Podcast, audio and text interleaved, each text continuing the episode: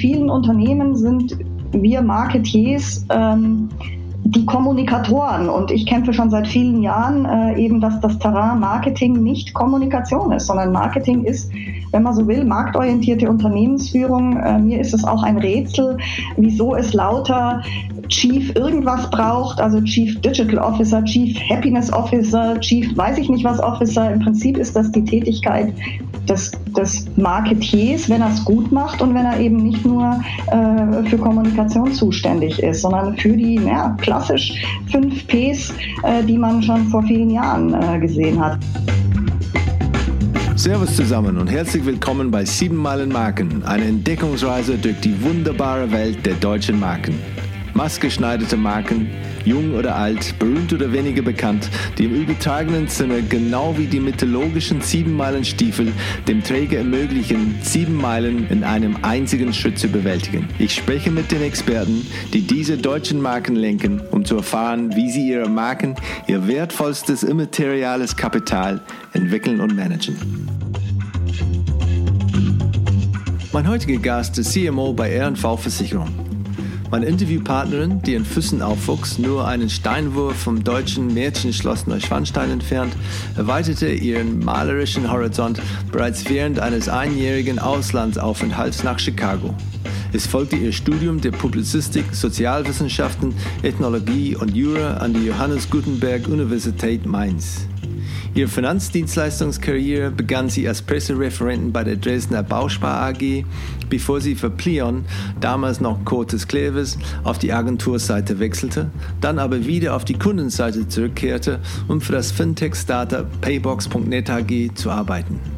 Danach folgte eine eigene Firmengründung zusammen mit zwei Partnern und selbstständiger Tätigkeit als Startup, Strategie- und Marketingunternehmensberaterin und ihre knapp zwölfjährige Tätigkeit bei der Commerzbank. Die letzten dreieinhalb Jahre als deren Managing Director Kundenmanagement, Chief Marketing Officer.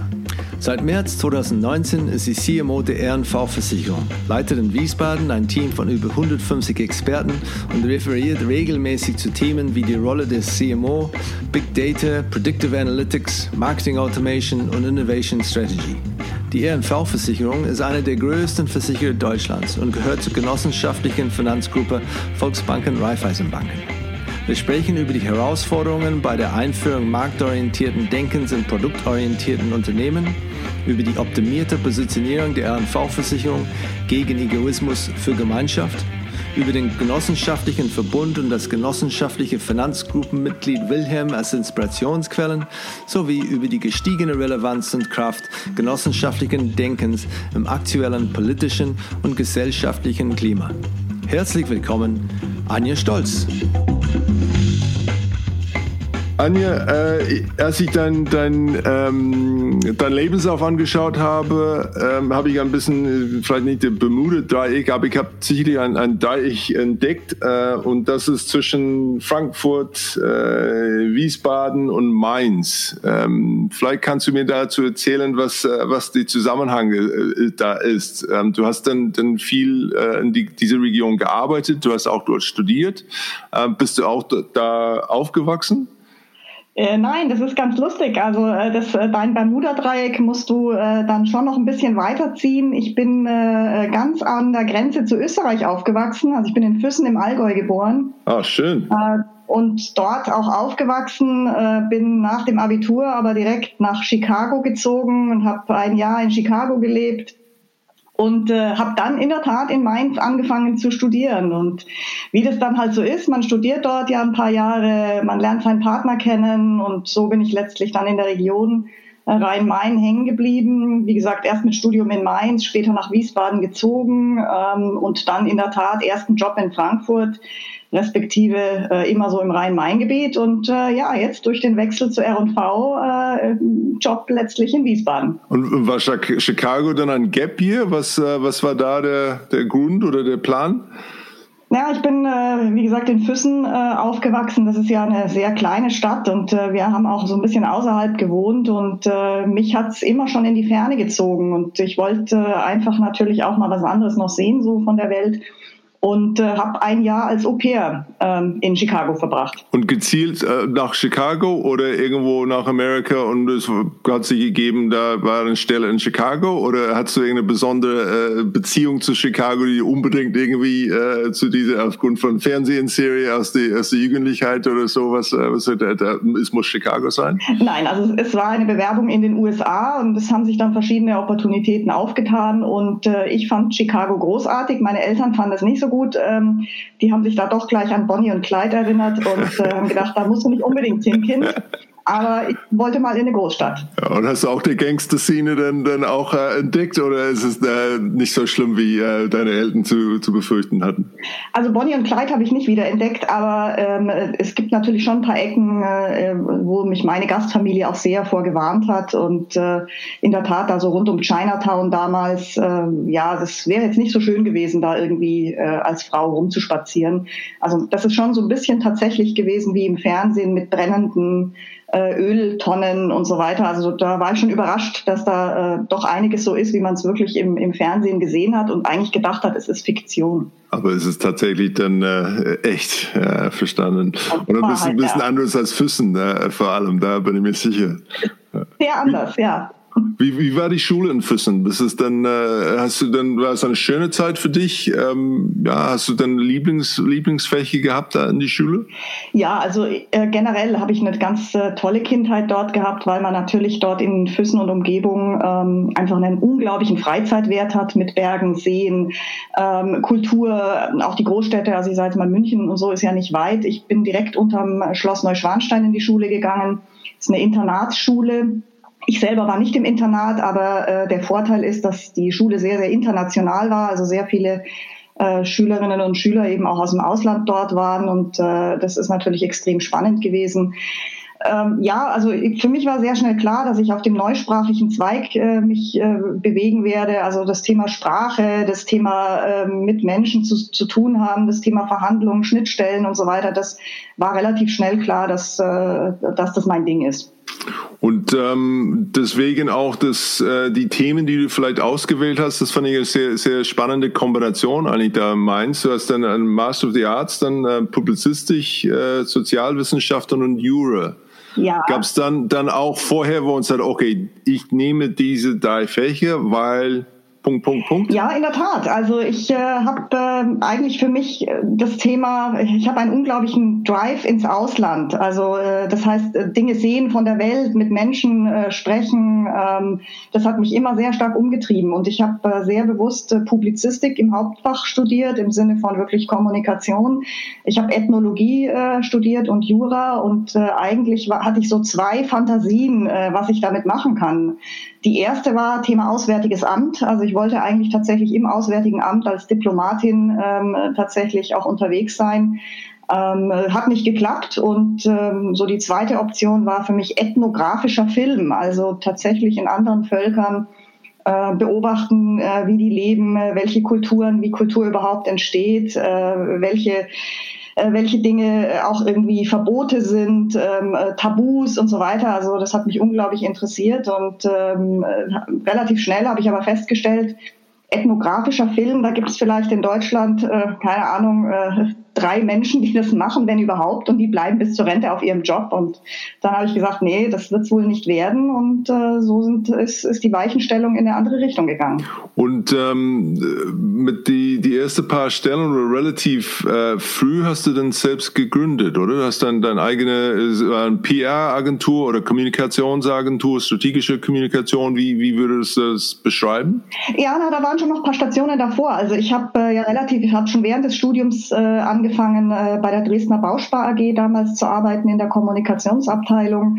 Ähm, bin dann äh, nach dem Studium eingestiegen in der damals führenden Corporate Communications Agentur Cotes Kleves. Ich weiß gar nicht, wie die heute heißen, gehören zu BBDO äh, und habe dort äh, jede Menge Branchen äh, tatsächlich kommunikativ beraten. Äh, zu der Zeit waren es auch relativ viele IPOs, also auch durchaus Finanzkommunikation, Börsengänge, ähm, aber auch Produkteinführungen. Ähm, ich habe sehr viel im E-Commerce-Bereich damals gemacht. Also ich habe äh, für insbesondere die Scout-Gruppe äh, damals intensiv gearbeitet. Also ich kenne Autoscout 24, da hieß das noch nicht mal Autoscout, sondern noch Mastercard. Also habe da sehr stark schon in die E-Commerce-Ecke reingeguckt ähm, und da gearbeitet und bin dann danach in ein Startup-Unternehmen ähm, äh, eingestiegen, äh, das sich mit dem Thema Mobile Payment beschäftigt, ähm, Paybox Net AG ist das erste Unternehmen in Deutschland gewesen, äh, was sich wirklich mit mobilen Bezahlen beschäftigt hat, ähm, auch sehr erfolgreich. Also wir haben damals schon eine Million Kunden eingesammelt und 10.000 Händler, äh, aber man hat einfach äh, gesehen, die Zeit ist noch ein bisschen zu früh. Äh, die Investoren sind in der Dotcom Blasenzeit dann ausgestiegen. Also wir hatten die Deutsche Bank unter anderem als Finanzier und die haben sich damals wieder rausgezogen und aufs Kerngeschäft konzentriert und so ist das Unternehmen sehr, sehr stark geschrumpft. Ich habe mich selbst, also ich war dort äh, die Leiterin äh, Kommunikation und Marketing international, also in fünf, äh, fünf europäischen Ländern hatten wir schon ausgerollt. Ähm, ich habe damals mein Team und mich selbst quasi abgebaut und ähm, ja, das war auch eine, eine also spannende im Nachhinein, sehr lehrreiche Erfahrung. Damals war es natürlich nicht so toll, so kurz vor Weihnachten zu hören, äh, dass der Job dann halt weg ist. Ähm, aber äh, für mich äh, letztlich Gold wert, weil ich habe in der Tat äh, dann zusammen mit zwei früheren Kollegen eine Firma gegründet, die sich rund um äh, strategische Kommunikation und Marketing äh, gekümmert hat. Und das habe ich fünf Jahre lang äh, gemacht, auch durchaus international. Ich hatte einen Jahresauftrag in Kuwait für den Aufbau eines Mobile Payment Unternehmens dort. Also äh, das heißt, sehr, sehr spannende Zeit möchte ich nicht missen. Und von, die, von diese, ähm, diese Dotcom-Blase, diese Zeiten, da, da bin ich gerade nach Deutschland gekommen oder kurz danach. Ähm, so, ich habe nicht so, so alles mitbekommen. Wie hast du das, aber du warst mittendrin, hast du was gespürt? War, ähm, war natürlich, man versteht, wenn, wenn etwas auf dem Markt unterwegs ist und manchmal ist es eigentlich unauf, äh, unaufhaltbar. Ähm, aber gab es dann eine Art den Mut oder, oder Weitsicht oder ähm, wenn man zurückblickt und denkt, hey, wenn, wenn heute die einfach ein bisschen mehr Geduld hätten oder ein bisschen mehr Vision, hätte Deutschland heute nicht nur die Hidden Champions und viele Unternehmen, die aus der Ingenieurproduktionsbranche äh, B2B und so kommen, hätten wir, sondern auch deutlich mehr äh, vielleicht ähm, digitale Players ähm, in, in Sachen wie, wie Payment-Bereich. Ja, ich glaube schon, dass das was mit Mut auch zu tun hat. Ähm, also ich, ich kann das jetzt vor allem natürlich von, von dem Unternehmen erzählen, in dem ich war und natürlich auch aus meiner Beraterzeit vorher, wo ich über die, äh, also eben insbesondere die Scout-Gruppe be begleiten konnte und durfte. Die hat es ja tatsächlich auch geschafft ähm, und, und gibt es ja auch heute noch. Also ich habe das schon so wahrgenommen. Also wenn ich äh, so überlege, ich bin in das äh, Startup dort eingestiegen. Ich glaube, da waren wir ungefähr, ich krieg's nicht mehr genau zusammen, aber ich bin so in der zweiten Welle eingestiegen. Ich glaube, wir waren irgendwie 50 Mitarbeiter ähm, waren damals nur in Deutschland, hatten noch nicht die fertige Technologie und wir haben es in rasender Geschwindigkeit geschafft, wirklich fünf Länder auszurollen in Europa, äh, waren, glaube ich, zum Schluss äh, so um die 300 Mitarbeiter, äh, dicker Daumen. Wie gesagt, äh, also im, im Vergleich zu heute, sammeln mal eine Million Kunden ein mit ja doch jetzt begrenzten Mitteln auch als Startup und auch schon 10.000 Händler, die bereit sind, ähm, mobiles Bezahlen zu machen. Das System war stabil, natürlich technologisch nicht auf dem Niveau, auf dem man heute irgendwie ist. Und dann sind einfach die Investoren letztlich haben kalte Füße gekriegt und so, so schnell hast du in der Zeit einfach keinen Investor gefunden und das ist letztlich dann natürlich der zum Glück in dem Fall nicht äh, finale Stoß für, das, für die Firma gewesen. Die Paybox gibt's immer noch, äh, die ist allerdings jetzt ein B2B-Unternehmen äh, also berät eher andere, andere äh, Unternehmen eben bei, bei solchen technologischen Themen. Ich glaube schon, dass das so ein bisschen äh, fehlender Mut war. Ähm, vielleicht waren wir aber auch einfach halt ein Ticken zu früh ähm, einfach da. Das ist, ist ja auch immer so eine Momentum-Geschichte.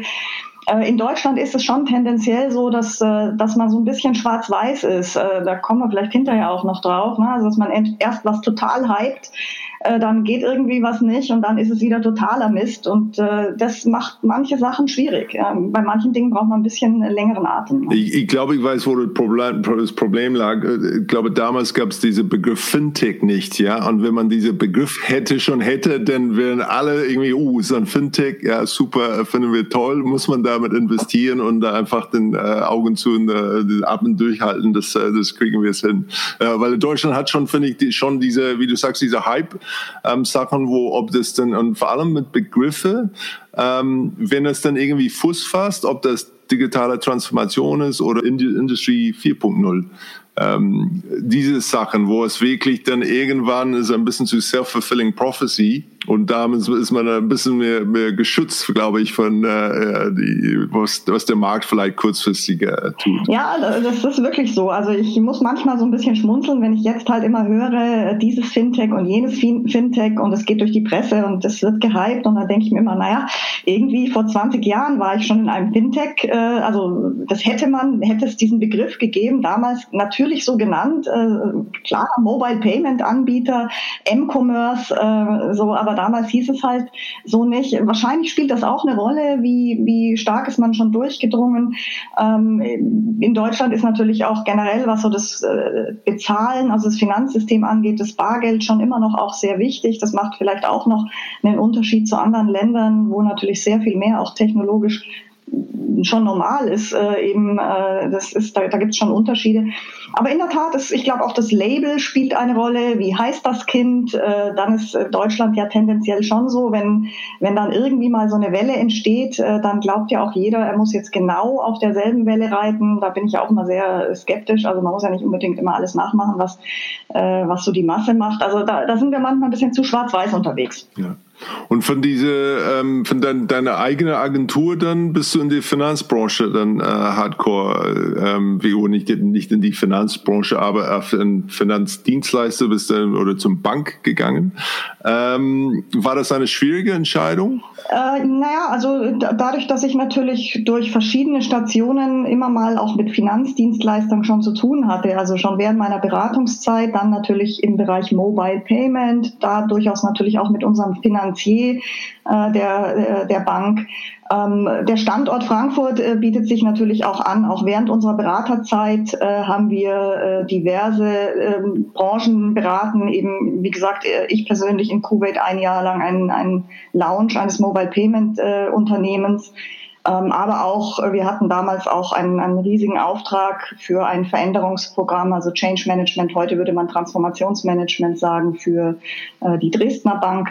Also das heißt, da war immer schon eine gewisse, gewisse Nähe auch zur Finanzdienstleistung, aber nicht nur, also waren auch Handelsunternehmen dabei, ähm, äh, Telekom-Unternehmen, also da, das ist schon sehr breit gewesen.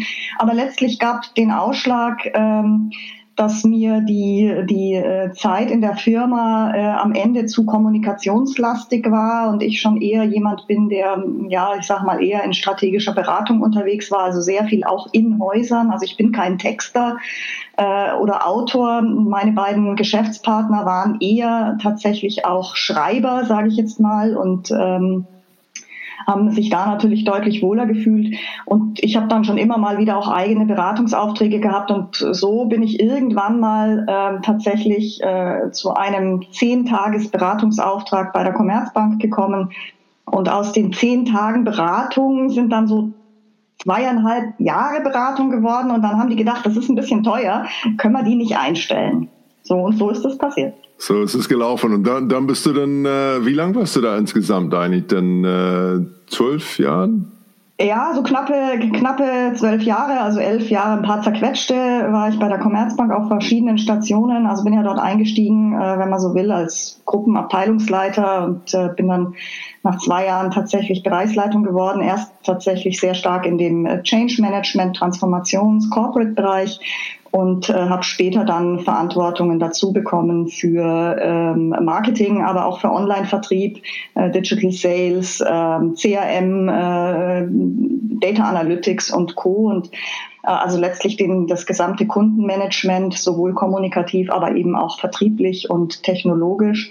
Und es war eine tolle Zeit. Ich hab, äh, will das nicht missen. Ich habe natürlich in der Zeit auch äh, ja so ziemlich alles erlebt, was man, äh, was so ein Unternehmenslebenszyklus sein kann. Ne? Von der von einer Riesenwachstumsphase vor der, vor der Finanzkrise, dann der, der Riesenmerger äh, Commerzbank, Dresdner Bank, äh, den ich begleiten durfte, dann natürlich auch die Finanzkrise, die sehr, sehr schwierigen Zeiten in der Commerzbank, dann wieder das Fußfassen, äh, wieder Wachstumskurs, bisschen jetzt äh, zum Schluss, wo es wieder schwieriger geworden ist, niedriges Zinsumfeld. Also ich habe in meiner Karriere da sehr viel gelernt und ich äh, bin da äh, auf Dauer äh, auch dankbar, weil äh, ja solche Gelegenheiten, so verschiedene Phasen in einem Unternehmen mitzukriegen, bekommt man nicht überall. Gab es denn Überraschungen, wo du sagst, okay, letztendlich als, als Externe, du warst da mehrere Jahre schon mit, äh, mit ihnen als Kunde schon un, unterwegs. Ähm, man hat eine gewisse gewisse Nähe und ähm, äh, mit mit diese Unternehmen, aber dann bist du mittendrin. Gab es denn etwas, wo du so, boah, da habe ich mir das ein bisschen anders äh, vorgestellt oder von von von draußen sah es vielleicht dann schlechter aus oder besser oder oder schwieriger oder einfacher? Wie wie wie hast du das dann erlebt diese diese Wechsel? Ja, also der Vorteil für mich war ja, dass ich schon quasi zweieinhalb fast drei Jahre dort als Beraterin äh, äh vor Ort war, also auch sehr sehr viel Interimsmanagement, wenn man so will. Also eigentlich hat äh, die andere Seite, also die Commerzbank-Seite, quasi die längste Probezeit der Welt mit mir gehabt und ich natürlich auch. Also man hat äh, schon gesehen, kann das irgendwie passen. Natürlich ist es ein immenser Unterschied äh, im Sinne von in so einer Konzernstruktur sich zu bewegen im Vergleich eben zu einer Beratertätigkeit oder zu einer Tätigkeit in einem kleinen Unternehmen, wo die, wo die Wege sehr kurz sind. Äh, äh, bei der Paybox äh, bin ich direkt am CEO gehangen, habe natürlich dort auch kurze Wege, also der saß neben mir. Das ist natürlich was völlig anderes, wenn man in Konzernstrukturen sich bewegt, natürlich auch dort erstmal lernen muss, dass man, dass man bestimmte Wege A einzuhalten hat, aber auch vor allem, ich meine jetzt das gar nicht so sehr hierarchisch, man lernt natürlich, dass man in einem Konzern Menschen mitnehmen muss, dass man dort nicht mit dem Kopf durch die Wand gehen kann, sondern dass es sehr, sehr, sehr stark darum geht, Mehrheiten zu finden, äh, damit man seine Themen eben auch äh, dann platzieren kann. Und äh, das ist natürlich schon, das lernt man über viele Jahre. Wie setzt man sich da am geschicktesten dann auch so durch, dass halt äh, die Ideen und, und Strategien, die man im Kopf hat, auch zum Leben kommen? Also es ist schon natürlich ein, ein klarer Unterschied. Ich habe mir ganz ehrlich auch nie träumen lassen, dass ich mal in so einer Bank lande. Also ich bin da eigentlich nicht, äh, hätte mir das nie äh, vorstellen können, habe auch immer gedacht, das ist schnarchend langweilig. Da kann ich sagen, das ist es nicht. Also dadurch, dass wir so viele spannende Phasen haben, ist es nie langweilig gewesen, keinen einzigen Tag, sonst hätte ich es auch nicht so lange dort ausgehalten. Äh, also äh, da wurde ich eines Besseren belehrt und äh, mag es nicht missen. Und diese, die, du hast dann ähm, zum Schluss, du hast unter anderem dann diese, diese Titel und, und Aufgabe von Chief, Chief Customer Officer. Ähm, Gab es da kulturelle Kämpfe, die man führen muss, wo man sagt, okay, letztendlich, ich bin hier, um, um äh, unsere Kunde zu vertreten und ihre Bedürfnisse und wirklich alles sicherzustellen, dass die bestmögliche äh, Erlebnis dann äh, abzuliefern, ähm, wo man vielleicht andere Kollegen da unterwegs sind, ähm, vor allem vielleicht aus dem Finanzbereich, die, die eher geht um, um Gewinn und ähm, äh, Gewinnmaximierung und Effizienzen äh, so hoch wie möglich zu, zu schaffen. Gab es da Schwierigkeiten oder wo du dich denn irgendwie den, den richtigen Weg und Ton finden musst, um, um durchzukommen und tatsächlich diese, weil das ist für mich wirklich Marke, ähm, das Thema Marke wirklich in, in jedem Bereich zu verankern und, und kommt und wirklich strategisch und weg von diese, wie du vorher gesagt hast, diese, diese ähm, ja, äh, ganz starke Fokus auf, auf Kommunikation. Ähm, ja. Wie, wie hast du das erlebt? Ja, äh, das, das ist schon so, wie du das auch gerade schilderst. Also man hat ja viele, viele, viele Jahre äh, gedacht und ehrlicherweise hat es, glaube ich, auch viele, viele Jahre in vielen Unternehmen geklappt, dass man einfach sagt, der Kunde ist König und dann schreibt man das in seine Werbung rein und dann macht man schöne bunte Bildchen und schöne, äh, schöne Versprechen und ansonsten ändert man unternehmerisch letztlich nichts. Ähm, das hat ja lange Zeit funktioniert ähm, und äh, das gilt jetzt nicht nur für eine Branche, sondern generell. Also äh, ich sag mal, in, in Deutschland sind wir ja so tendenziell, ich sag mal so ein bisschen frech, sind die Unternehmen geprägt von äh, einer deutschen Ingenieursdenke. Also wenn du so auf die Vorstandsebenen draufschaust, sind dort tendenziell äh, entweder Ingenieure oder äh, Wirtschaftswissenschaftler natürlich drauf die äh, entweder aus einer sehr äh, Finanzecke auf Themen drauf gucken oder aus einer sehr produktgetriebenen Ecke drauf gucken. So sind, wenn man unter uns ähm, spricht, so sind auch letztlich natürlich in solchen Unternehmen die Machtverhältnisse. Das gilt auch für die Finanzdienstleistung. Also das, das ist sehr produktgetrieben natürlich gewesen. Also eher so, wir haben hier ein Produkt, jetzt liebes Marketing, drückt das doch in den Markt rein. Äh, das hat äh, viele Jahre ja, wie gesagt, auch so funktioniert. Die Unternehmen sind alle sehr, sehr erfolgreich gewesen. Aber die Zeit hat sich ja schon ganz, ganz lange gedreht. Auch nicht erst jetzt, wo wir irgendwie darüber sprechen, sondern schon vor vielen, vielen Jahren, dass die, äh, die Kunden natürlich A, mehr Informationsmöglichkeit haben, hatten durch das Internet, der Wissensvorsprung oder ja, das, das, was früher halt so einen Banker auch ausgemacht gemacht hat. Na, der kannte halt die Börsenkurse, der konnte die dem Kunden sagen, der Kunde kannte sie nicht. Ähm, so heute ist das ja alles ein Klick äh, im, im, im Handy. Also das heißt, da hat sich natürlich gesellschaftlich was getan und das äh, ähm, merkt man natürlich dann in Unternehmen. Ne? Also das Label, wir sind kundenorientiert und wir wollen vom Kunden her denken, das würde jeder und hat auch jeder sofort unterschrieben. In der Realität ist es natürlich alles andere als trivial, weil alles natürlich anders aufgebaut ist.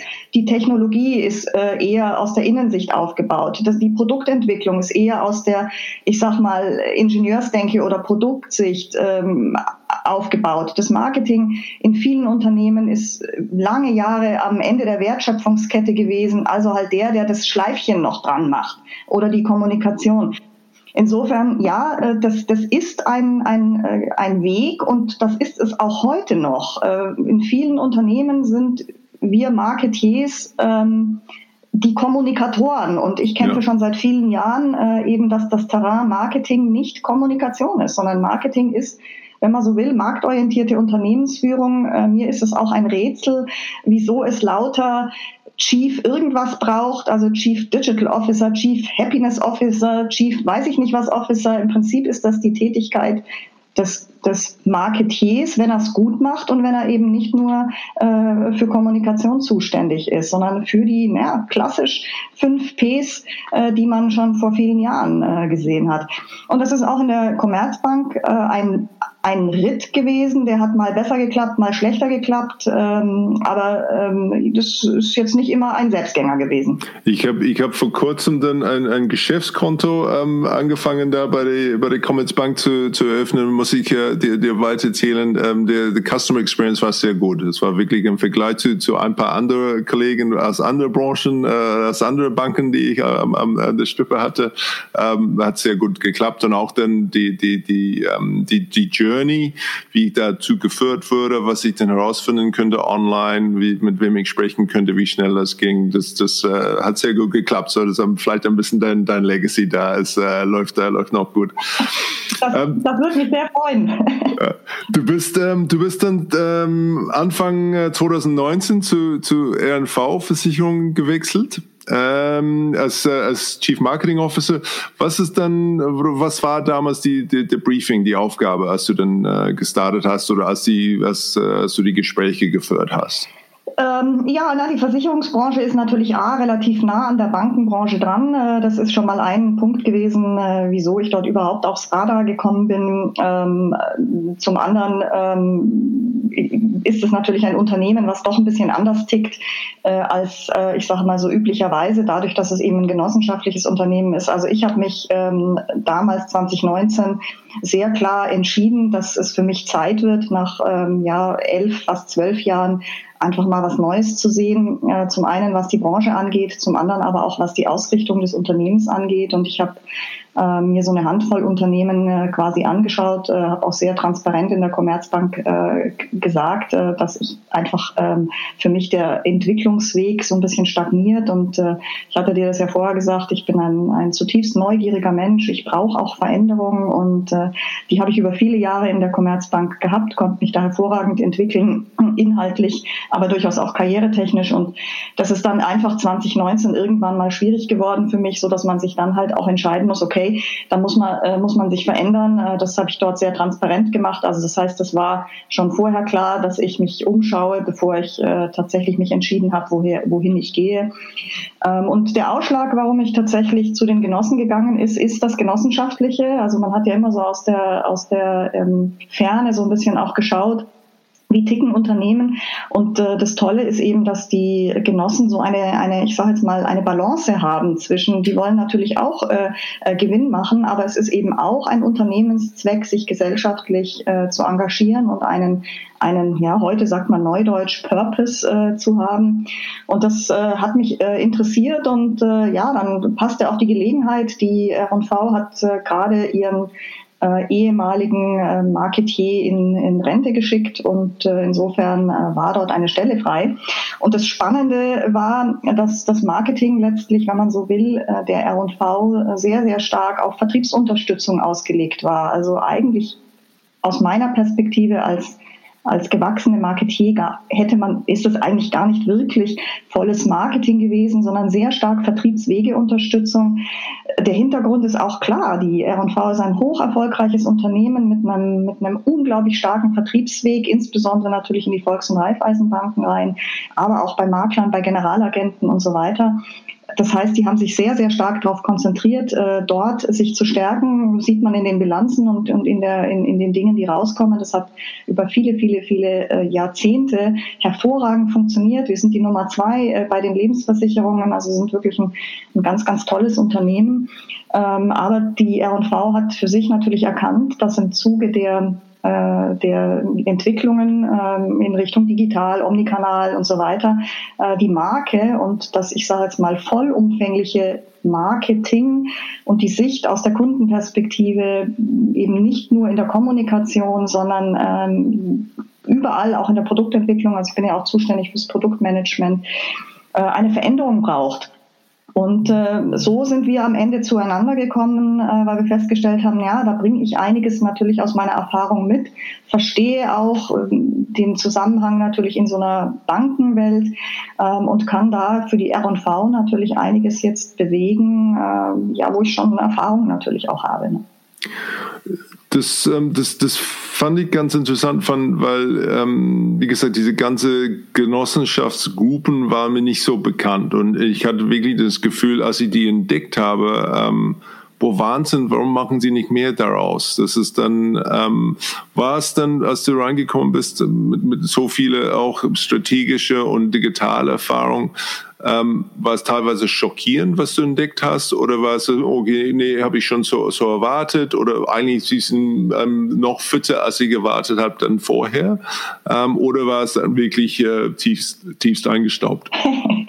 das darf ich natürlich jetzt nicht sagen. Nein, also ähm, das, ist, das, das ist so ein bisschen beides. Ne? Also wenn ich jetzt, jetzt gerade aktuell drauf schaue, äh, wie äh, ein Unternehmen wie die R&V so eine Corona-Krise gemeistert hat und wie wir in wenigen Tagen äh, 15.000 Menschen auf digital umgestellt haben, muss man, glaube ich, ganz klar zur Kenntnis nehmen, nee, äh, so ein Versicherungsunternehmen, das wirkt vielleicht von außen verstaubt, aber das kann durchaus technologisch auch was. Also das ist so die eine Facette.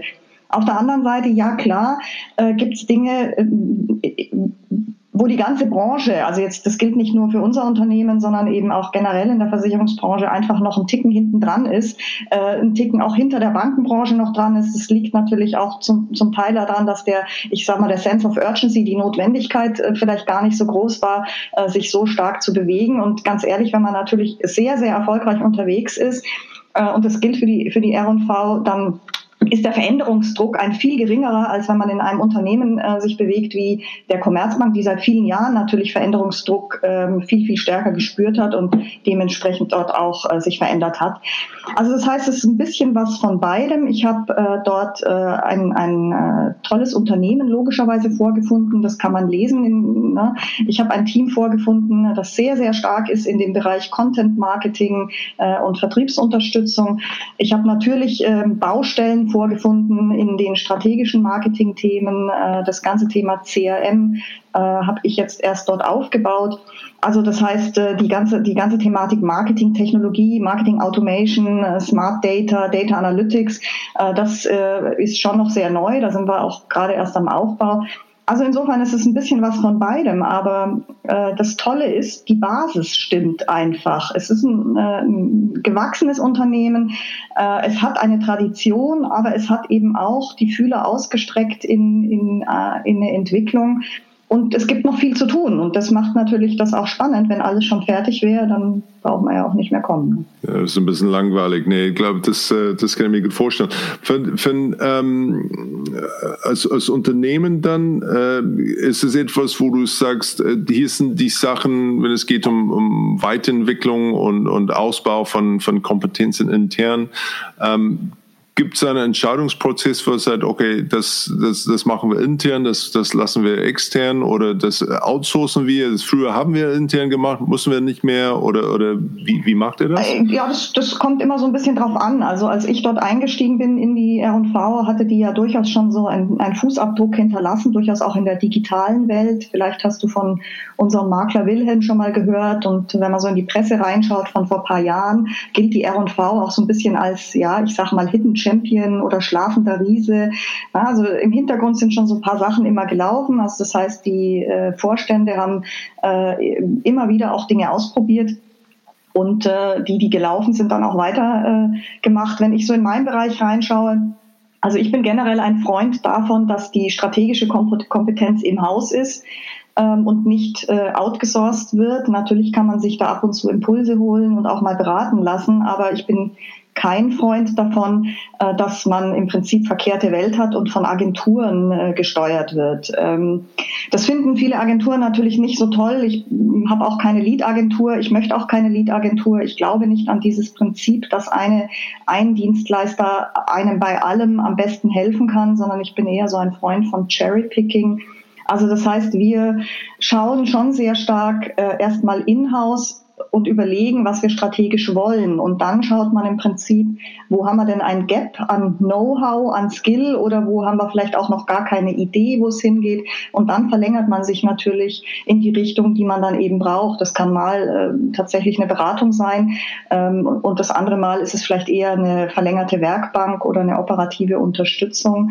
Selbstverständlich haben wir Agenturen für, äh, für Kreation und, und für, für solche Sachen. Das machen wir, machen wir nicht in-house. Das macht auch wenig wenig, äh, wenig Sinn. Da haben wir zwar auch ein paar Skills im Haus, aber äh, da macht es natürlich schon Sinn, sich zu verlängern.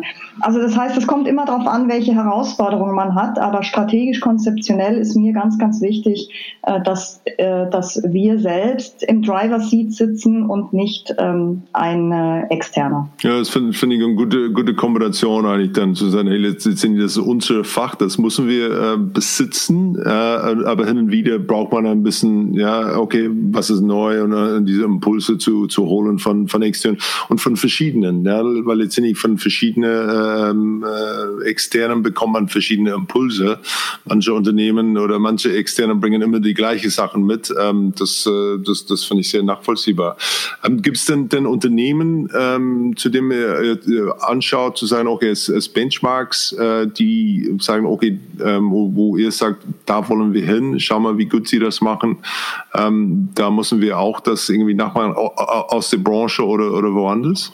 Ja, wir gucken breit oder also auch ich persönlich, ich gucke sehr breit. Also meine Erfahrung ist, man lernt äh, zumeist ein bisschen mehr, wenn man branchenübergreifend guckt und nicht nur in der Branche. Äh, die Gefahr, wenn man in der Branche guckt, ist ja tendenziell immer die, dass man sich auf den Branchenprimus äh, konzentriert und anschaut, was der macht und versucht, das nachzumachen. Äh, das halte ich nicht für richtig. Ähm, das, solche Tendenzen gibt es in allen Unternehmen. Na? Also wenn man dass man dann halt schaut, okay, wie ist, es, wie ist denn der Beste in der Branche, wie macht der es, wir kopieren das einfach.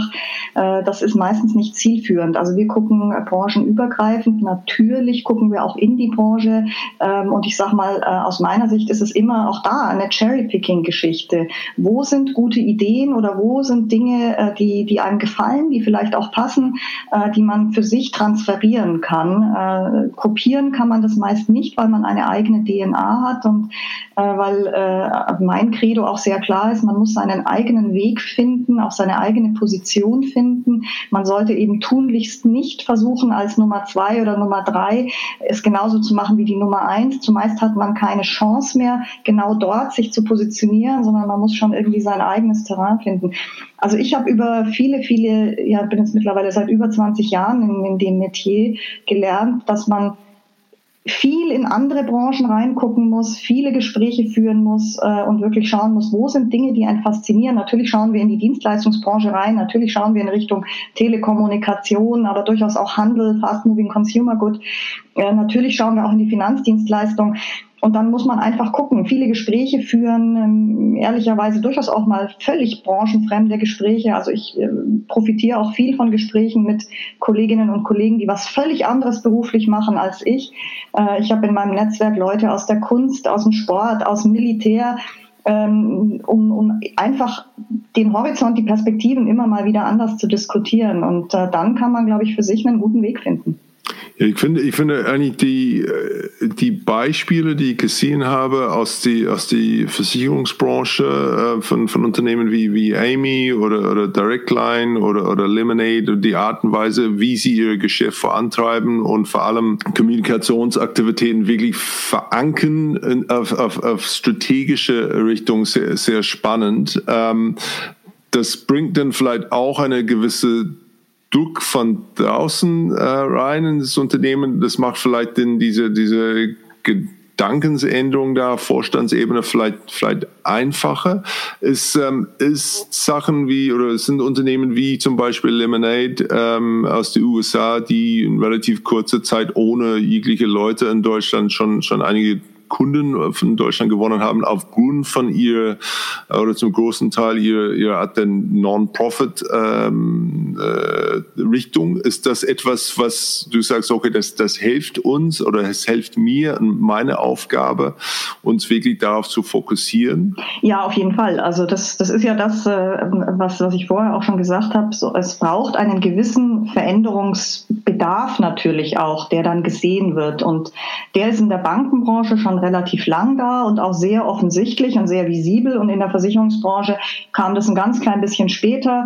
Aber jetzt ist der, ist das natürlich massiv da. Also äh, die, du hast ja gerade einige der, der Player genannt, äh, von VFox, Lemonade, äh, aber auch natürlich ähm, andere, also ich sage jetzt mal Vergleicher wie Check24, die in, ins Terrain reingehen und so weiter und so weiter. Also das heißt, natürlich ist eben auch in unserer Branche sehr, sehr klar, dass wir Wettbewerber bekommen, mit denen wir vorher äh, nicht äh, kalkuliert haben. Und äh, das erhöht natürlich so eine Dynamik, sich eben auch anzupassen und zu verstehen, ja, wir haben etwas, was hoch erfolgreich ist und wo jetzt keiner auch weiß, ist es jetzt nur noch zwei Jahre erfolgreich oder ist es sogar noch fünf oder zehn Jahre erfolgreich, aber wir müssen neben unserem super erfolgreichen Geschäftsmodell trotzdem schauen, wie entwickeln wir uns weiter. Und das ist ähnlich wie in der Verlagsbranche. Also wenn man jetzt so in, in die Printbranche reinschaut, ich habe äh, viel Austausch gehabt mit Springer. Das Hauptgeschäft machen die schon immer noch über Print und sie, da haben sie am Anfang auch den Fehler gemacht, boah, wir gehen jetzt nur noch auf digital und, und lassen das andere liegen, haben festgestellt, nee, unsere Basis machen wir immer noch mit dem, ich sag mal, klassischen Geschäft. Aber parallel müssen wir eben gucken, äh, wie ist es in anderen Kanälen. Und ich sag mal, das ist so, da sind wir wieder so ein bisschen bei dem Thema von vorher. Es gibt keine eine Wahrheit. Und ich persönlich glaube auch nicht, dass wir in den nächsten Jahren voll digital sind und dass unser Geschäft voll digital läuft. Da glaube ich nicht dran. Ich glaube daran, dass wir ähm, verschiedene Stränge haben. Äh, die Menschen wollen auch persönlichen Kontakt, gerade bei Themen, wie wir sie haben. Und ich glaube, unsere, unsere Challenge ist, unser erfolgreiches Geschäftsmodell nicht kaputt zu machen und gleichzeitig eine Transformation eben hinzukriegen äh, in, in Dinge, die sich entwickeln. Stichwort Omnikanal, äh, Stichwort äh, Vergleicher, Stichwort auch offene Architektur. Also äh, kann ich in einer Ausschließlichkeit tatsächlich äh, mich weiterentwickeln oder muss ich tatsächlich mich auch öffnen und durchaus die Kundenschnittstelle so besetzen, dass ich dem Kunden im Worst Case auch ein anderes Unternehmen empfehle. Hauptsache, ich bin noch an der Kundenschnittstelle. Also das heißt, wir, wir sind ja in einem Markt, Markt ähm, und im Markt ist die, ist die Omnikanalwelt längst Realität und insofern äh, wird sie auch für uns ähm, äh, immer bedeutsamer. Aber wichtig ist, glaube ich, dass man das Kind nicht mit dem Bade ausschüttet Und äh, das ist was, was ich doch durchaus häufiger auch sehe und äh, wo ich durchaus auch mal, äh, ich sag mal, den erhobenen Zeigefinger habe und sage, nee, Leute, gerade wir Marketiers müssen sehen, die Grundbedürfnisse der Menschen haben sich in den letzten 100, vielleicht 1000 Jahren nicht verändert. Und da muss ich auch mal gucken. Also was hat Bestand und was verändert sich? Das vergessen wir oft. Du, du hast vorher erwähnt, die, die interne Änderungen, die, die durch Corona gekommen sind. Ähm, hat das auch dann, dann Einfluss dann auf äh, tatsächlich auf die Vertriebskanäle und, und, und wo der Fokus da innerhalb von, von das Omnichannel-Konzept, äh, wo der Fokus dann, dann liegt? Ist es etwas, wo man sagt, hey, jetzt stellen wir fest, brauchen vielleicht doch nicht so viele Geschäftsstellen oder äh, sie können anders äh, gemacht werden oder der Prozess kann dann geendet, dass man am Ende dann vielleicht gibt es einen Kontakt oder persönliche Kontakt, physische Kontakt, aber das ist vielleicht deutlich kürzer oder, oder geringer. Ist es etwas, wo, wo man überlebt, äh, überlegt die, die ganze Customer Journey und, und wie ihr das macht aufgrund von, von Corona? Ja, wir haben da auch wieder differenzierte Erlebnisse. Also natürlich sehen wir, dass äh, viele Dinge digital abwickelbar sind ähm, oder eben mit Videoberatung auch funktionieren. Äh, also das heißt, wir haben sicherlich alle miteinander, auch äh, der Vertrieb, eine Erfahrung gemacht, dass viele Dinge virtuell möglich sind und dass wir die auch technologisch äh, zumindest so hinbekommen, dass das, äh, äh dass das für alle Seiten akzeptabel ist. Äh, wir haben aber auch festgestellt, äh, dass eben unsere Produktion äh, durchaus ähm, eine ist, die davon profitiert, ähm, wenn es persönlichen Kontakt gibt. Also das heißt, wir sehen eben sehr klar, dass wir in der, in, ich sag mal, in der Lockdown-Phase, wenn du so willst, äh, eben einen Einbruch auch in unserer Produktion hatten und jetzt, nachdem äh, die Öffnung ja wieder da ist und auch der persönliche Kontakt wieder möglich ist, unser Geschäft sehr, sehr deutlich anzieht, äh, teilweise in der Produktion wir schon wieder stärker sind als im vergangenen Jahr ohne Corona. Also das heißt, wir haben mehrerlei Erkenntnisse. Wir äh, sehen, was digital geht. Wir sehen aber auch, wie bedeutsam der persönliche und zwischenmenschliche Kontakt ist sowohl vertrieblich, aber auch einfach zwischenmenschlich, also auch im, im Kreise der Kollegen wenn du reinschaust, die Meetings und die operativen Prozesse und die Stabilisierung des Geschäfts, das läuft alles hervorragend digital, aber es fehlt etwas. Wir sind halt Menschen geblieben, wir sind analoge Wesen und wir brauchen auch den, den persönlichen Kontakt. Ähm, man weiß, dass die meisten Dinge äh, über Mimik, äh, Gestik und so weiter laufen und eben nicht nur über Sprache und insofern ist der persönliche Kontakt hat aus meiner Sicht sogar ja eine Art Renaissance erlebt. Ich finde eure ähm, äh, Werte, diese, diese rauszukommen, zu sagen, okay, wir sind, wir sind gegen Egoismus äh, und für Gemeinschaft. Äh, wie lange hat dieser Prozess gedauert, wo man sagt, okay, letztendlich, um das festzustellen ähm, und, und wirklich in diese Du bist nicht allein Kampagne, das finde ich auch sehr, sehr interessant, was er da, da gemacht hat. Ähm, was für ein Prozess war, war damit verbunden? Also da, da, muss man, glaube ich, das muss man auch wieder aus verschiedenen Perspektiven sehen. Die, ähm, die DNA der R&V ähm, mit ihrem genossenschaftlichen Gedanken, äh, die, die, die war natürlich schon da und die existiert seit fast 100 Jahren. Also wir haben ja, in, in, ich glaube, in zwei Jahren unser 100-jähriges. Ähm, da, das heißt, da sind Markenwerte wie Solidität, wie ähm, tatsächlich eben aber auch das Genossenschaftliche. Das Wort genossenschaftlich ist zwar super verstaubt, aber ähm, die, das, was dahinter dahinter steckt an Idee, eben was einer nicht schafft, schaffen viele. Na, das, die Reifeisenidee, äh, die hat natürlich, die war schon da. Die R&V hat aber keine, ich sag mal, klare Position nach außen bezogen und äh, das, das hat was damit zu tun, was ich dir vorher gesagt habe. Sie hat sich im Schwerpunkt auf Vertriebswege, äh, Kommunikation konzentriert und eben äh, vor allem den stärksten Vertriebskanal Bank unterstützt und kein eigenes starkes Profil aufgebaut. Und äh, das, was ich vorgefunden habe, war, wenn dann ein Profil von vor vielen Jahren, was einfach nicht mehr in die Zeit gepasst hat. Und wie du sagst, wo, wo man sich als Externer fragt, Mensch, ihr habt einen so großartigen Markenkern, wieso nutzt ihr ihn nicht? Man guckt von außen neidisch drauf und, und sieht dann innen, dass der gar nicht so genutzt wird, wie der genutzt werden könnte. Und das hat im Prinzip bei mir diesen Prozess angestoßen, dass ich gesagt habe, lass doch aus dem, was wir haben, einfach viel mehr machen. Und so ist letztlich der Prozess in Gang gekommen, dass wir gesagt haben, okay, was ist das denn? Was ist das dann, wofür wir stehen und wie transportieren wir das dann da nach außen? Und äh, da ist eine, in einem aufwendigen Prozess tatsächlich dann äh, die Position gegen den Egoismus für die Gemeinschaft entstanden. Sehr bewusst auch eine polarisierende Position gegen was und für was. Das war eine ganz intensive Diskussion im Haus. Mensch, kann man das machen? Äh, stößt man da nicht irgendwen vor den Kopf? Äh, schließt man irgendwen aus? Und ich habe halt gesagt, das ist wie im Privatleben. Entweder ich stehe für etwas, das gefällt dann vielleicht auch nicht jedem, oder ich stehe halt für alles und nichts. Das passt auch nicht in die Zeit. So, und wenn du so willst, wir haben eine tolle DNA, wir haben ein gesellschaftliches Momentum auch schon vor Corona gehabt in Richtung, dass Menschen Marken suchen, die für etwas stehen, auch gesellschaftlich für etwas stehen und eben nicht nur für Gewinnmaximierung. Ähm, das war vorhanden, das war in der DNA schon vorhanden, das gesellschaftliche Momentum war da.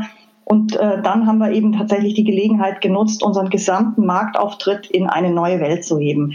Und das ist, äh, ja, ich sag mal, ich bin schon im Nachhinein, im wahrsten Sinne des Wortes, sehr stolz auf mein Team, dass wir das in dieser Geschwindigkeit äh, hinbekommen haben. Und ich bin sehr demütig, dass mein Chef und der Holdingvorstand mir äh, als Neue äh, dieses großartige Vertrauen gegeben hat, äh, das tun zu dürfen. Ja, nee, ich, muss auch dazu gratulieren. Das, das finde ich super, auch von die, von der, ich glaube, ähm, Gesellschaft braucht Unternehmen, die tatsächlich dann Position nehmen, sagen, hey, letztendlich, das, das halten wir für richtig, das halten wir für falsch und wir sind, wir haben nicht Angst, da, darüber zu reden. Ich finde es dann spannend, was man, was man geschaut hat oder äh, was man gesehen hat, zum Beispiel in der, der Vereinigte Königreich, wie viele Unternehmen einfach dann auf dem Fenster gesessen haben, ja, obwohl sie vielleicht ähm, eigentlich genau zu diesem Punkt gesagt, äh, gesagt haben müssen, äh, hey Leute, sorry, das ist dann letztendlich, es geht um, um Brexit und, und EU, ähm, ja, und das ist also ein Klassiker, wo man sagt, hey, letztendlich gegen Egoismus und, und, und äh, äh, Gemeinschaft, dass da, darum geht. Hättest du ein Problem oder äh, in diesem Fall, wo man sagt, okay, letztendlich die RNV-Versicherung ist ein, also ein, ein, britisches Unternehmen, wir finden uns dann mitten einer, einer politischen Debatte, wo es nicht sicher ist, ja, 50 Prozent von der Gesellschaft äh, sagt vielleicht ja, der andere 50 Prozent sagt äh, vielleicht nein halt man vielleicht die Klappe ein bisschen, äh, während das, äh, bis es vorbei ist? Oder würdet ihr als Unternehmen sagen, nee, wir haben uns dann schon stark positioniert, äh, wir kommen raus und sagen unsere Meinung dazu. Wie, wie hattet ihr da, darauf reagiert?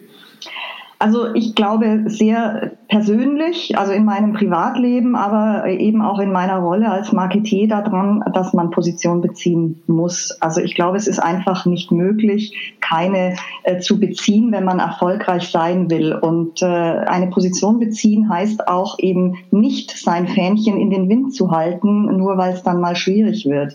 Also klar kann man dann sagen, dann ecke ich nirgendwo an, aber ich, ich komme auch nirgendwo an. Und insofern äh, glaube ich, das ist ganz, ganz entscheidend, äh, eine Position zu haben, zu der auch zu stehen und die auch in schwierigen Zeiten äh, zu vertreten und nicht dann einzuklappen oder einzuknicken.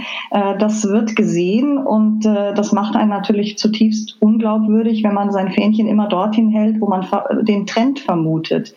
Ähm, so und das, wie gesagt, ich glaube daran zutiefst privat und ich glaube, dass eben auch als äh, in meiner Rolle als Marketier, dass es gut und richtig ist, eine Position zu haben, die, die durchaus äh, eben auch mal polarisiert. Das hat mehrerlei Facetten. A, steht man wirklich für was? B, kriegt man tatsächlich auch ein bisschen mehr Aufmerksamkeit. Ähm, äh, also es hat sogar auch noch einen, einen Vorteil, wenn man eben nicht nur so mitschwimmt und, und für alles und nichts äh, steht. Also das heißt, ich äh, würde äh, sehr klar dafür plädieren, auch in schwierigen Zeiten äh, seine Position zu behalten. Ja, ich, ich, gehe davon aus, dass es bei den Mitarbeitern sehr gut angekommen ist und auch, dass man auch den zukünftigen Mitarbeiter deutlich einfacher gewinnen kann oder für sich gewinnen kann, als, als wenn man ohne so eine Positionierung hat, äh, vor allem mit, mit vielleicht mit jüngeren Zielgruppen. Ähm, wie wie wird's belebt intern? Wie, wie, wie beweist man das? Weil es sind kommunikativ alles dann außer Frage, hervorragend, auch die Arbeit, was schon geleistet ist oder sichtbar ist, aber intern intern? Was macht man, dass man sagt, okay, letztendlich ich verstehe als Mitarbeiter, das ist, was das heißt. Das ist genau jetzt beispielhaft, was gegen Egoismus oder für Gesellschaft hat. Das, das kann ich dann äh, tagtäglich da erleben oder wie, wie ist es dann bei, bei euch intern? Ja, also erstmal ist es tatsächlich so, dass wir ein hervorragendes, also ehrlicherweise besser als ich das äh, mir je erträumen habe, äh, hab Feedback bekommen aus der Organisation, äh, aber nicht nur aus der R&V, sondern auch aus dem gesamten genossenschaftlichen Verbund, aus der Fachwelt, aus der Marketingfachwelt, der Presse. Wir sehen auch erste quantitative äh, Erfolge eben bei den Markenwerten. Also das heißt, äh, wir sehen da durchaus, dass das ankommt. Äh, in Social Media ist das die meistgelikte und geklickte Aktion, seit die R&V überhaupt dort aktiv ist. Also erstmal da, wir kriegen eine tolle Resonanz auf ich sage jetzt mal, die Veränderung des Marktauftritts. Wir haben sehr stark von Anfang an sowohl nach innen als auch nach außen gesagt, dass eben das keine Werbekampagne ist, sondern ein neuer Marktauftritt. Und äh, in meinen Terminen, auch in, in den Gremien, also im, im Vorstand und rechts und links, habe ich immer sehr klar betont, das hat einen Preis. Also das bedeutet, wenn wir uns so rauslehnen in der Kommunikation, dann müssen wir das erfüllen. Marke ist ein ein erfülltes Leistungsversprechen. Also das Versprechen wird kommunikativ gegeben, aber die Marke muss es erfüllen. Und ich sage mal, der Vorteil in der R&V ist, es gibt schon einige Dinge, die ja schon aufgrund der hundertjährigen Geschichte und der DNA sowieso schon auf das Thema gegen den Egoismus für die Gemeinschaft einzahlen. Aber wir haben rechts und links äh, natürlich noch Baustellen und an, denen haben wir gearbeitet. Und wenn du jetzt die Corona-Situation zum Beispiel siehst, wir haben während der Corona-Situation eben nicht nur irgendwo hin kommuniziert, sondern wir haben Lösungen für Kunden entwickelt und ausgerollt. Äh, also das heißt tatsächlich ähm, Versicherungslösungen für, ich sage mal, Krankenschwestern und Ärzte erweitert. Oder wir haben unsere, wir haben Urlauber zurückgeholt, sowohl unsere eigenen Mitarbeiter als auch zum Teil Kunden aus schwierigsten Gebieten. Das hat die R&V organisiert. Wir haben eine Betriebsschließungsversicherung. Also wir haben ganz viele Lösungen äh, tatsächlich äh, entwickelt, die äh, den Kunden auch tatsächlich äh, äh helfen. Ähm, zu erkennen, dass wir das ernst meinen. Und auch das, das Feedback kommt äh, auch von Kunden zurück, die sagen, Mensch, ihr meint es ja ernst, äh, du bist nicht allein. Ich habe das tatsächlich erlebt ähm, und, und kann das jetzt bestätigen. Ähm, also diese Feedbacks bekommen wir eben nicht nur von innen, sondern auch von Kunden. Wie, wie bemisst du das sonst dann zu sagen, okay, letztendlich, wir können sehen, ähm, das ist erfolgreich? Welche, welche KPIs da verwendet ihr dann intern? Also wir haben natürlich die klassischen KPIs, die, äh, die man aus der Marktforschung kennt. Das ist der gesamte Funnel, also von der gestützten und der ungestützten Markenbekanntheit über Relevant Set First Choice und Co. Also das ist der Klassiker. Aber äh, das reicht natürlich nicht aus. Wir messen bei mir im Bereich äh, über den gesamten Customer Lifecycle letztlich die Neukundengewinnung, das Cross- und Upselling und die Churn Prevention, also die Kundenbindung und, und Abgangsvermeidung. Jetzt muss man natürlich realistischerweise sagen, wir haben im Februar ja gerade erst den neuen Marktauftritt gespielt. Also es wird nicht so sein, dass es ein, ein Big Bang ist und die, die Markenwahrnehmung plötzlich durch die Decke geht. Da spielen ja mehrere Sachen eine Rolle. Da braucht es eine gute Idee, da braucht es aber eben auch Zeit und einen längeren Atem und da braucht es auch entsprechenden langjährigen Werbedruck. Ne? Das sieht man ja in der Branche. Also äh, dort, wo halt Unternehmen langjährig in Marke investiert haben oder in Marketing investiert haben. Dort ist eine hohe Bekanntheit, also bei uns in der Branche im Schwerpunkt die Hook, die Allianz, äh, die viele Jahre da schon äh, sehr intensiv unterwegs waren. Da haben wir natürlich auch noch äh, Schritte zu gehen. Und das Ganze kombiniert äh, eben mit tatsächlich auch der Lieferung des Leistungsversprechens, wo wir ja im Prinzip uns vorgenommen haben, jeden Tag ein Stückchen besser. Und, und intern gibt es denn irgendwie Mitarbeiterzufriedenheitsbemessungen oder, oder Churn Rate dann von Mitarbeitern, die wie, wie viele gehen pro, pro Jahr oder pro Monat oder, oder wie viele Initiativbewerbungen man bekommt? Äh, Gibt's, sind auch solche Sachen da auch bemessen? Also das gab es vorher schon. Also wir schauen uns natürlich sehr genau an, auch äh, wie ist die Zufriedenheit der Mitarbeiter weiter. Wir haben gerade eine kleine Befragung jetzt rund um Corona gemacht, auch äh, in die Richtung, wie sicher fühlt ihr euch auch bei dem Arbeitgeber R&V und haben ein hervorragendes Feedback bekommen und kriegen äh, eben sowohl quantitativ äh, dort ein Gefühl für, äh, wie gebunden sind unsere Kolleginnen und Kollegen, Kolleginnen mit dem Haus. Wir kriegen aber auch qualitatives Feedback äh, bei uns im Intranet oder auch in persönlichen Kontakten äh, und dort bestätigen Menschen eben auch, äh, wie, wie prima diese Position einfach passt und wie gut sie sich identifizieren können.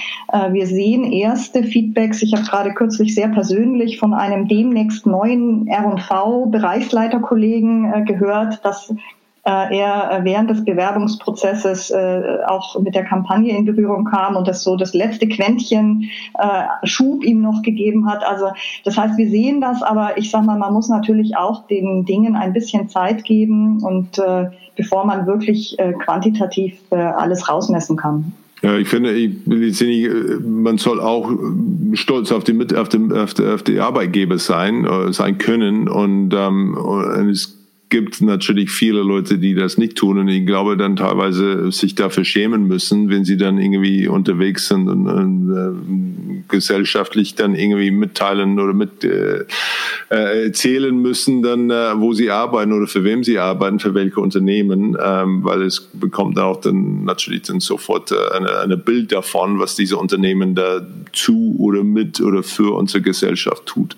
Ähm, und das ist natürlich deutlich befriedigender, wenn man wirklich äh, sehr stolz darauf kann. Und so, oh, okay, das äh, finde ich gut, was er, was er macht. Das äh, äh, finde ich spannend. Was ist denn für euch die nächste, nächste große Baustelle auf der, auf der Horizont? Oh, nicht nur einer. Also wir haben ähm, ja den gesamten äh, Customer Lifecycle im Blick und da haben wir diverse Stellen, die wir optimieren äh, und an denen wir kontinuierlich weiterarbeiten. Also ganz konkret ist, äh, also wenn du im vorderen Teil des Funnels anfängst, äh, wollen wir natürlich die, die jetzt gelaunchte Markenkampagne oder Marketingkampagne, die, die muss natürlich weiterleben, die muss auch weiterentwickelt werden. Also äh, wir wollen äh, noch intensiver auch äh, Stellung nehmen zu bestimmten bestimmten Themen, die rechts und links in der Gesellschaft passieren. Äh, gleichzeitig wollen wir aber auch von der äh, sehr stark auf Haltung äh, gehenden Kampagne in eine etwas verkäuferischere, also ein bisschen leistungsorientiertere Richtung gehen. Also das wirst du dann sehen am Tech-On auch des TV-Spots, also dass da tatsächlich dann auch das Versprechen ähm, unterlegt wird mit einem Proof, also mit einer Leistung. Ähm, das ist so der Teil im vorderen Funnel. Wir haben aber natürlich noch äh, viele andere äh, Baustellen, die wir angehen. Also äh, vorher schon gesagt, das ganze Thema Marketing, Technologie, äh, Marketing Automation, äh, Data Analytics. Wir bauen gerade ein komplett neues CRM-System für die R&V auf, sowohl was das Frontend angeht, also mit dem dann die Außendienstkollegen, Generalagenten äh, und Co. arbeiten, auch unser, unser Kundencenter und auch der ganze analytische Teil, also ich sage mal, die Smart Data Analytics äh, wird hinten dran gebaut. Äh, es wird ein Team aufgebaut, also ein paar sind schon da, aber da brauchen wir noch mehr von Data Analysten bei mir im, äh, im Bereich. Das ist so die Marketing Automation, Orchestrierung, Omnikanal-Geschichte. Dann bin ich verantwortlich für den Aufbau des Digitalvertriebs in der R&V. Die R&V hat ja auch noch die R&V 24 als Direktversicherer, aber äh, die R&V selbst als Mutter ähm, hat ja eine noch nicht so wirklich performante äh, Online-Verkaufsstrecke oder Online-Verkaufsstrecken. Äh, dafür bin ich verantwortlich, das in der R&V auch aufzubauen und da sowohl äh, natürlich in unserem eigenen Kanal, also auf der rv.de, als auch eben in den äh, Kanälen äh, rechts und links. Das ist eine, eine, eine, eine ordentliche Herausforderung und natürlich auch in den ganz normalen, ich sage mal, Linienprozessen, wie kriegen wir ähm, aus Ein-Produkt-Nutzern eben äh, vielleicht das zweite Produkt, äh, äh, wie können wir in der Tat dann auch technologisch mit Next Best Offer äh, da äh, ein bisschen Uplift kriegen, wie äh, binden wir Kunden noch besser, ähm, Dinge wie Empfehlermarketing äh, und so weiter. Also wir haben eine ganze Menge äh, Dinge auf der, auf der Uhr. Ja, du musst noch, noch nicht die Daumen drehen. Was, was würdest du ähm, an Unternehmen raten, die, die vielleicht dann ein bisschen sich beschäftigen mit dem Thema Purpose und Unternehmenszweck. Ähm, letztendlich nicht alle haben das Glück, wo man sagt, okay, wir sind genoss genossenschaftlich dann strukturiert, wo es dann vielleicht einfacher oder der Weg vielleicht direkter ist, an, an, an diese Purpose zu kommen. Purpose, wollte ich sogar sagen, an diese Purpose zu, zu, zu kommen. Ähm, was würdest du die raten? Ein Unternehmen, vielleicht B2B-Unternehmen, ähm, eher vielleicht auf äh, früher dann eher produktfokussiert. Wie können sie vielleicht ihre Purpose und, und Unternehmenszweck da entdecken? Ah, das führt äh, tatsächlich von innen nach außen. Also ähm, ich, ich glaube, das hat was damit zu tun, dass äh, man tatsächlich schaut, ähm, was, wofür steht man historisch. Also das ist im Prinzip ein Blick nach hinten. Ähm, es hat auch was damit zu tun, äh, wofür oder womit identifizieren sich die eigenen Leute. Also eben auch mit, mit Befragungen und so weiter im Haus. Man muss natürlich draußen, draußen schauen, welche Trends gibt es, auf die man möglicherweise mit, mit seinen Leistungen, also egal ob das jetzt Service ist oder Produkt eben einzahlt.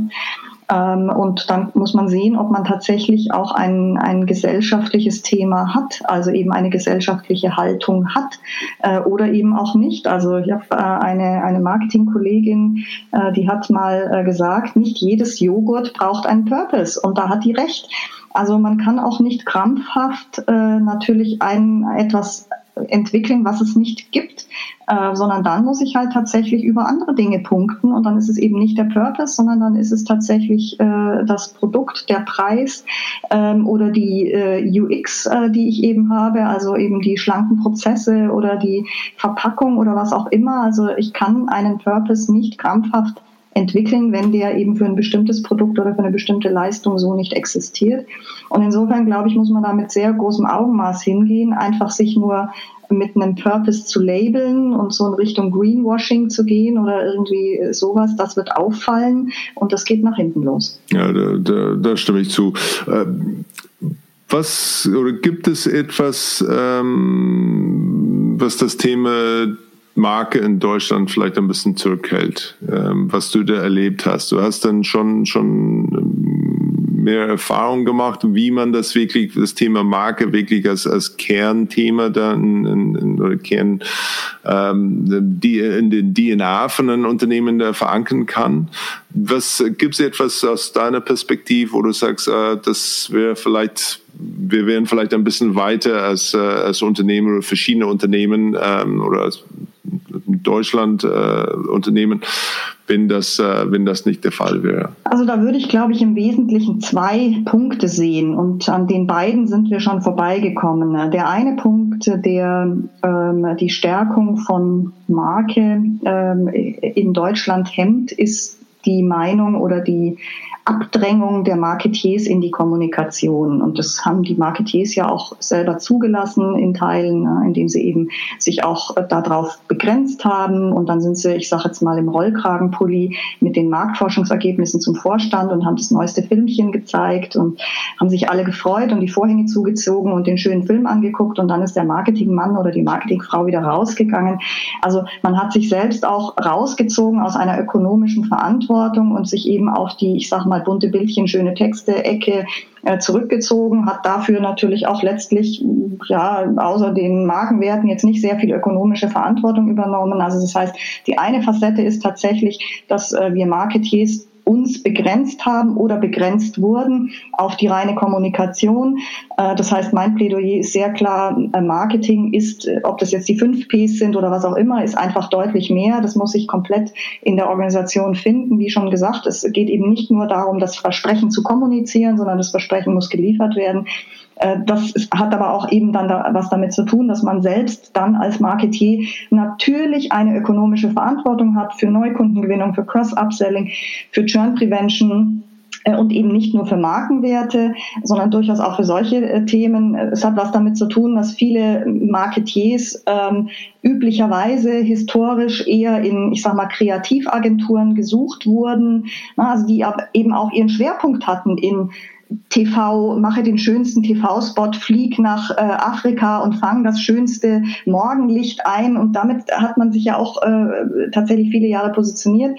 Das heißt, wir Unternehmen, wir äh, Marketiers müssen uns sehr viel äh, mehr eben auch auf technologische äh, äh Dinge fokussieren, auf KPIs fokussieren, auf ROI, damit man tatsächlich auch nach vorne kommt. Und ich sag mal, ähm, sich auch so positioniert, entweder, entweder tatsächlich selbst im Vorstand auch sitzt oder eben sehr, sehr nah äh, am Vorstand äh, eben dran ist ähm, und ökonomisch eine Rolle spielt. Das ist so die eine Facette, die, äh, die wir, wo wir auch selbst durchaus was in der Hand haben und die wir aus meiner Sicht auch einfordern müssen, aber auch äh, liefern müssen.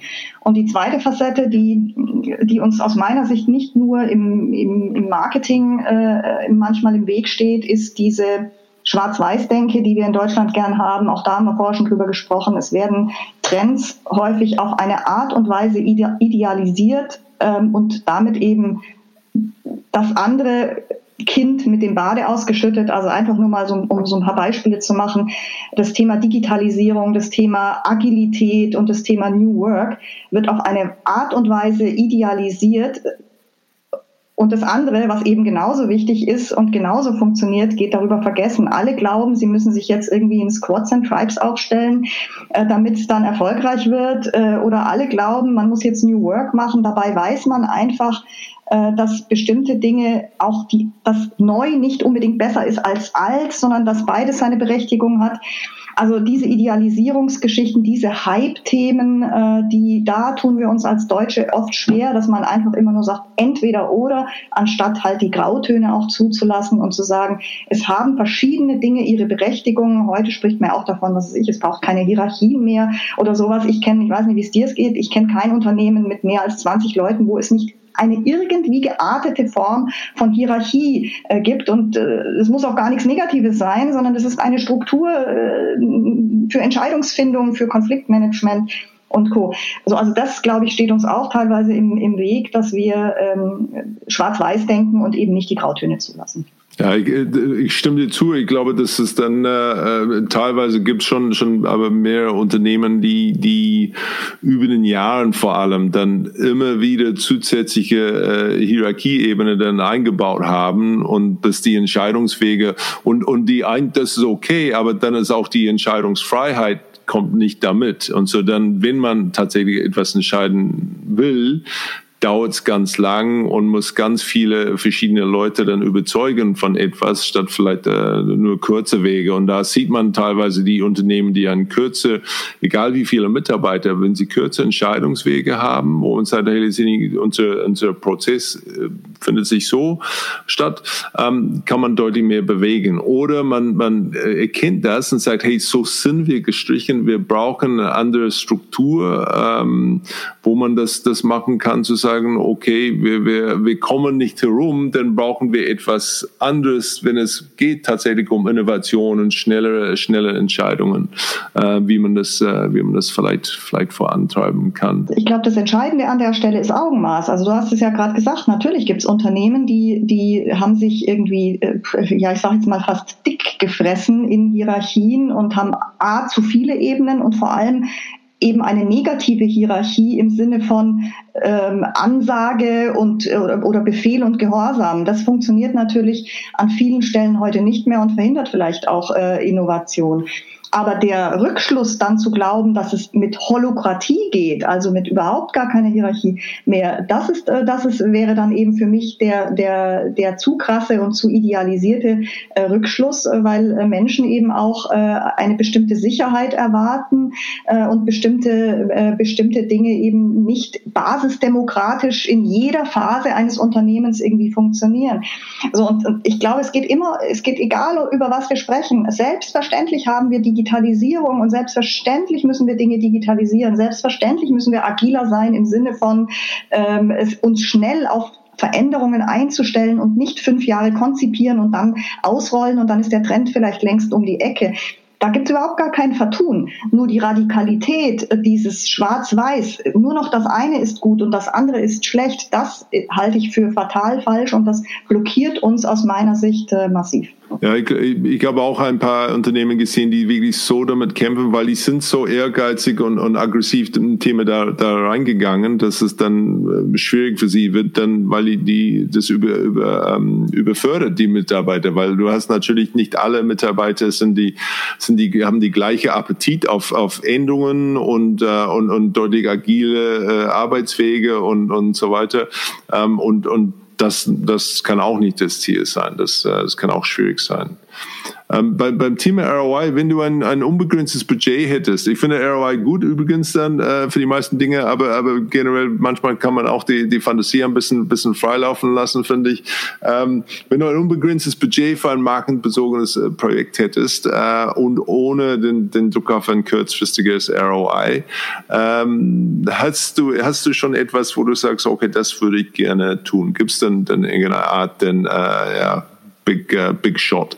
Also die Frage ähm, ist für mich schwierig, weil ähm, ich nicht glaube, dass es irgendein Marken- oder Marketingprojekt gibt, was nicht eine ökonomische Komponente hat. Nicht unbedingt eine kurzfristige, aber vielleicht eine mittel- oder langfristige. Also das heißt, irgendetwas zu entwickeln, ohne einen ökonomischen Blick, das scheidet für mich aus. Also wenn ich der Meinung bin, dass Marketing tatsächlich marktorientierte Unternehmensführung äh, letztlich ist, eben so wie das, ähm, äh, so wie ich das glaube und so wie das ein Peter Drucker beispielsweise äh, ja schon vor, vor vielen äh, Jahrzehnten äh, gesagt hat, da glaube ich zutiefst dran, dann kann es das nicht geben. Also dann kann es nicht, kann es das nicht geben, dass ich irgendwie ein unbegrenztes Budget in die Hand nehme und dort irgendetwas tue, was das Unternehmen nicht auch ökonomisch ähm, weiterbringt. Also wie gesagt, es muss nicht unbedingt kurzfristig sein, es kann durchaus auch mittel- oder langfristig sein.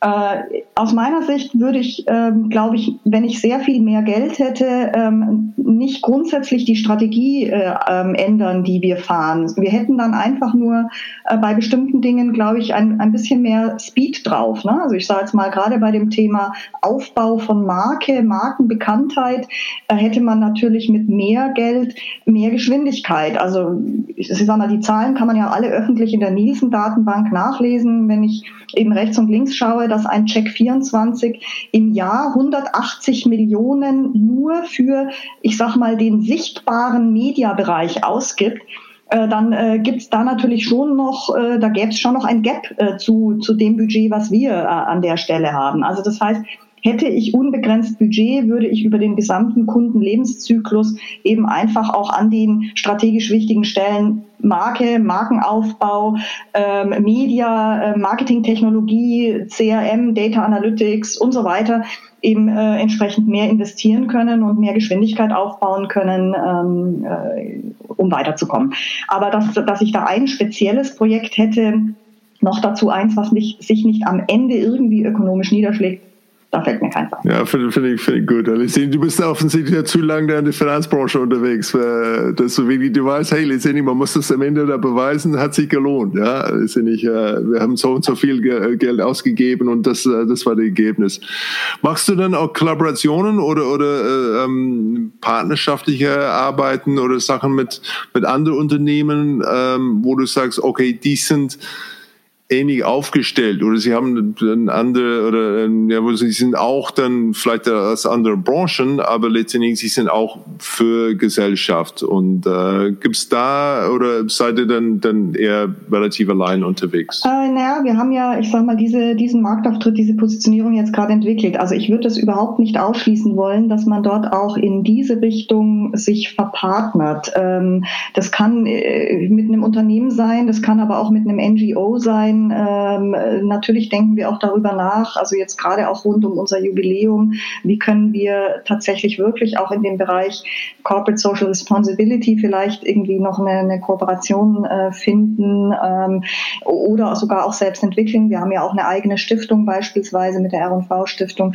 Ähm, also das würde ich überhaupt nicht ausschließen. Es gibt ja heute auch schon so diverse Dinge oder Partnerschaften, wo wir im Verbund auch zusammenarbeiten äh, und uns gegenseitig unterstützen also weil die, die Positionierung beispielsweise natürlich jetzt das Genossenschaftliche, was wir nach außen tragen, das gilt ja auch für den BVR. Äh, weiß nicht, ob du die Kampagne vom BVR kennst, die, die zahlt ja ebenfalls auf das Thema ein, also für unsere Volks- und Raiffeisenbanken. Also und wie gesagt auch rechts und links, ich schließe das nicht aus. Ähm, ganz im Gegenteil, wir gucken auch immer mal wieder, gibt es irgendwie Dinge, ja, bei denen man zusammenarbeiten kann das, das kommt halt immer auf die Opportunity an und, und auf die, ich sag mal, Win-Win-Situation da jetzt gar nicht unbedingt ökonomisch, sondern äh, tatsächlich auch, was die Positionierung angeht. Und auch Aktivitäten, wenn man es geht, wenn man als Unternehmen sieht oder als, als Einzelperson, äh, die für diese Unternehmen arbeitet, wenn man etwas sieht, wo es sagt, hey, das halte ich für falsch und das ist konsequent falsch mit der Positionierung von, von meinem Unternehmen. Wie zum Beispiel, wenn man sagt, okay, internationale Unternehmen, die ganz viel Gewinn machen, aber keine Steuer bezahlen in Deutschland. Ist das etwas, wo du sagen würdest, da kann ich mir vorstellen, dass wir als Unternehmen etwas dagegen tun oder zumindest eine Aufmerksamkeit darauf bringen, zu sagen, hey Leute, wüsstet ihr, ähm, dass das so passiert? Haltet ihr das für richtig, weil es gibt Alternativen auf dem Markt, vielleicht solltet ihr euer Geld woanders dann ausgeben, weil das halten wir für falsch und das wollen wir jetzt dann Aufmerksamkeit darauf bringen.